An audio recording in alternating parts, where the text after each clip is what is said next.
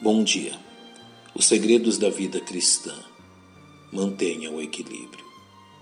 A epístola de Paulo aos Filipenses revela a seus leitores atentos uma particularidade quanto à vida do apóstolo Paulo, que deve não somente ser desejada, como também praticada por todos nós: a equidade.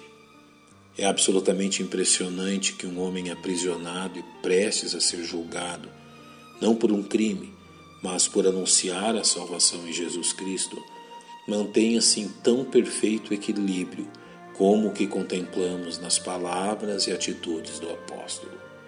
Ao verificarmos suas palavras a Timóteo em sua segunda epístola, quando então a possibilidade de sua condenação se tornava algo real e próximo, descobrimos também que neste mesmo período ele foi abandonado pela maior parte das pessoas que andaram ao seu lado e que, mesmo assim, em momento algum, Paulo demonstrou que as circunstâncias o haviam perturbado, razão pela qual instrui os filipenses e a nós ao dizer: Seja a vossa equidade notória a todos os homens, perto está o Senhor.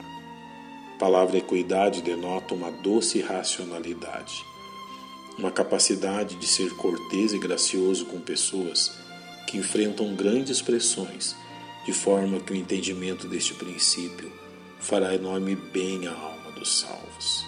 Primeiramente, é preciso reconhecer que a prática da equidade se dá em meio a circunstâncias pelas quais não desejamos passar, como quando enfrentamos disputas e contendas pelas mais diversas razões. Em tais condições, a equidade nos levará a escolher a atitude bíblica recomendada de não darmos lugar ao enfrentamento direto e até mesmo violento, mas seguindo a exortação recomendada por Paulo aos Efésios, ao dizer que ao invés de ira, gritaria, blasfêmias e malícia, os salvos devem reagir a tais circunstâncias de forma benigna, tendo a mesma atitude que o próprio Deus tem para com elas. Desta forma, a equidade é uma qualidade demonstrada quando não sucumbimos às provocações dirigidas a nós, praticando o conhecido princípio ensinado pelo sábio ao dizer: a resposta branda desvia o furor, mas a palavra dura suscita a ira. Porém, tal atitude somente pode ser demonstrada pelo salvo se, primeiramente, em seu coração ele houver abandonado o hábito de julgar com severidade as atitudes das pessoas à sua frente, praticando o ensino de Tiago quando nos diz que quem fala mal de um irmão e julga seu irmão, fala mal da lei e julga a lei. E se tu julgas a lei, já não és observador da lei, mas juiz. Há somente um legislador que pode salvar e destruir.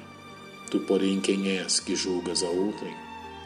Finalmente, a prática da equidade é preciosa ao testemunho cristão, uma vez que revela a enorme diferença que há entre os salvos e aqueles que rejeitam a Jesus Cristo. Ao praticar aquilo que as pessoas incrédulas não esperam encontrar, o salvo demonstra de forma prática a verdade expressa pelo apóstolo Paulo aos Gálatas ao dizer: Já estou crucificado com Cristo, e vivo não mais eu, mas Cristo vive em mim. Da mesma forma, a prática da equidade permite ao salvo viver uma vida tranquila, sem enfrentamentos desnecessários, como Paulo exortou os romanos ao dizer: Se for possível, quanto estiver em vós, tendes paz com todos os homens. Portanto, seja a vossa equidade notória a todos os homens perto está o Senhor. Que Deus vos abençoe.